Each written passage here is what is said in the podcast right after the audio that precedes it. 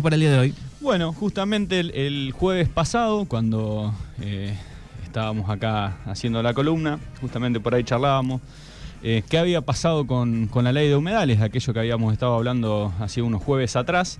Eh, que, por ahí estaba la expectativa de, que se vuelva a tratar en, diputados esta, esta, tan importante ley que necesitamos en el, país. Iba a pasar el jueves pasado. Iba a pasar el jueves pasado, se, iba a tratar en, la Cámara, en la Cámara de Diputados para, para tratar de al menos darle media sanción eh, a esta ley tan, tan esperada, pero bueno, lamentablemente pasó lo que viene pasando ya desde hace 10 años, eh, no se pudo tratar. Eh, por algunas razones que, se esgrimieron. Lamentablemente este jueves tampoco, tampoco se pudo tratar.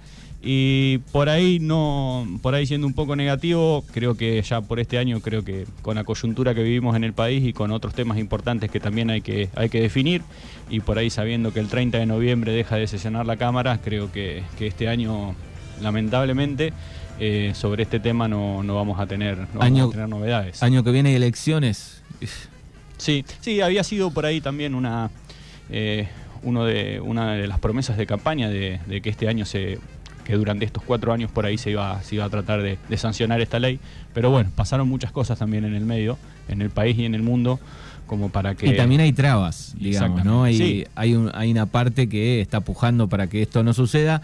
Hay otra que dice, eh, está bien, pero qué pasa con lo económico, ¿no? Desde el. Sí, sí, justamente por ahí lo que se hablaba, lo que se hablaba la semana pasada es que justamente fue un lobby en el que, por ahí se charlaron hasta incluso con, con diputados del oficialismo también para que, para que no voten a favor de esta ley y bueno, de común acuerdo se, se, terminó decidiendo de que, de que no se tratara. Uno de los principales pedidos justamente vino desde por ahí los, los gobiernos de los gobernadores del norte del país, ¿por qué?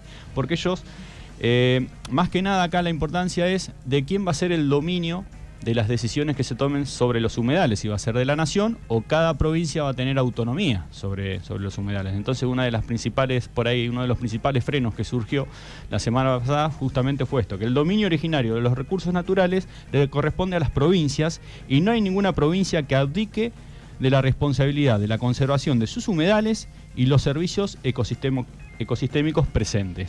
¿No es cierto? Que hablábamos de los servicios ecosistémicos aquella vez.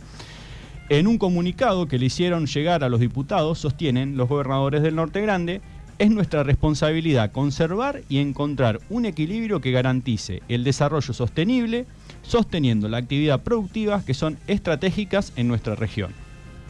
De otra manera, se favorecen los procesos de inequidad territorial, poniendo en riesgo las actividades económicas que son fundamentales para el bienestar de los argentinos y para la transición climática. Cierra este comunicado que habían emitido los gobernadores hacía ya 15 días atrás.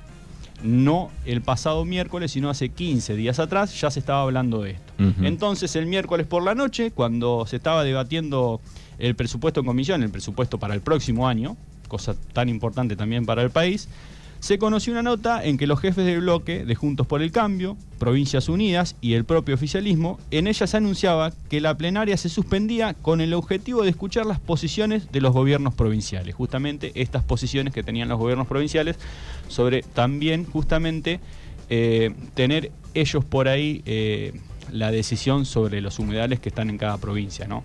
Y, los recursos de, estos humedales. Claro, hay un mundo económico ahí muy Pero grande. Pero justamente creo que, que acá la principal eh, fuerza que activa es justamente es el, poder económico y productivo, ¿no? Hasta qué lugar afecta y hasta qué lugar no.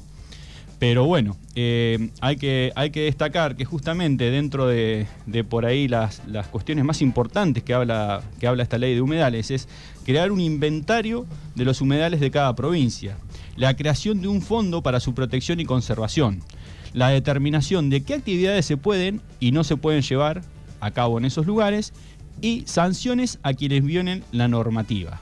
Es decir, todo este tipo, este tipo de medidas y normas son condiciones necesarias pero no suficientes. ¿Qué quiere decir? Con esto vamos a solucionar, por ejemplo, hoy por hoy, el problema que tuvimos este año de la quema en el Delta. No. No. Pero es necesario que haya una ley, es necesario que esté regulado. Hablábamos por ahí en, su momento de que Argentina ya hace muchos años eh, firmó la convención de, Ramser, en la que está, adherido nuestro país, justamente que trata de, conservar los humedales, y también de que tenemos eh, la ley de manejo de fuego y la ley de presupuestos mínimos para las quemas controladas, pero no hay una ley específica de humedales. Ese es el, problema más grande que tenemos. Claro. Eh, hay por ahí mecanismos que se pueden activar cuando, cuando surgen estos problemas, pero no hay una ley específica de humedales. Entonces, ¿qué es lo que permitiría esta ley? Definir el fundamento de la existencia del humedal y restringir sus transformaciones, identificar el bien a proteger y darle entidad, brindar parámetros sobre qué hacer y qué no. La ley alcanza a los humedales de todo el país, que representan un 21,5% del territorio. En primer lugar, plantea llevar adelante un inventario nacional de humedales, lo cual, si bien en realidad ya está en proceso hace varios años, sería muy bueno que se ratifique mediante una ley. Se trata de información científica necesaria para la toma de decisiones, explica Ana Dipan Dipangracio, directora adjunta de la Fundación de Ambiente y Recursos Naturales y especialista en el tema de humedales. En, segundo punto, continúa Dipangracio, es el proceso de ordenamiento territorial. Esto es algo que tendría que hacer las provincias coordinado con la nación. Implica sentar a todos los sectores de la sociedad para definir qué actividades no pueden continuar y bajo qué condiciones sí las que sí pueden se pueden hacer. No es, todo, eh, no es que todos los humedales se van a proteger estrictamente, y no es que se va a poder hacer nada. Se pone un orden y se define qué tipo de actividades a gran escala no se van a poder hacer.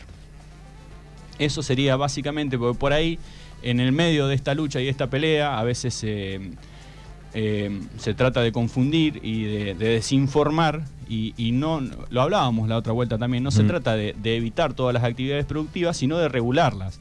Eh, por ejemplo, eh, uno de los cuestionamientos que había acerca de, no seguir para adelante en esta ley era que la ley prohibía la fumigación aérea o la fumigación terrestre dentro de los sectores que rodean a los humedales. Una de las cosas que se crime es que sí se pueda fumigar, pero con previo aviso.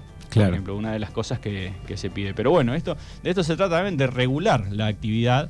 Eh, sí, habrá, habrá según la zona, según el lugar, digo, según los humedales, gente que trabaja la tierra, que está relacionada, que hará las cosas medianamente bien dentro de algún parámetro, sostenible. porque hay, obviamente que hay dos posturas. Hay personas que hoy por hoy, eh, por ejemplo, el tema de la quema, eh, no tienen los recursos o quizás el financiamiento, quizás el apoyo eh, para hacer las cosas de otra manera, no le queda otra que realizar la quema para que, porque más que nada la quema se hace, se hace para que eh, haya un rebrote de los pastizales, ¿no? Pero bueno, eh, y hay otros que no, que la realidad es que no les importa nada, que quieren barrer con todo lo que hay para emprendimientos inmobiliarios, como pasó en el Delta. El Delta, lamentablemente, a poco a poco se fue transformando en, un emprendimiento inmobiliario. Claro.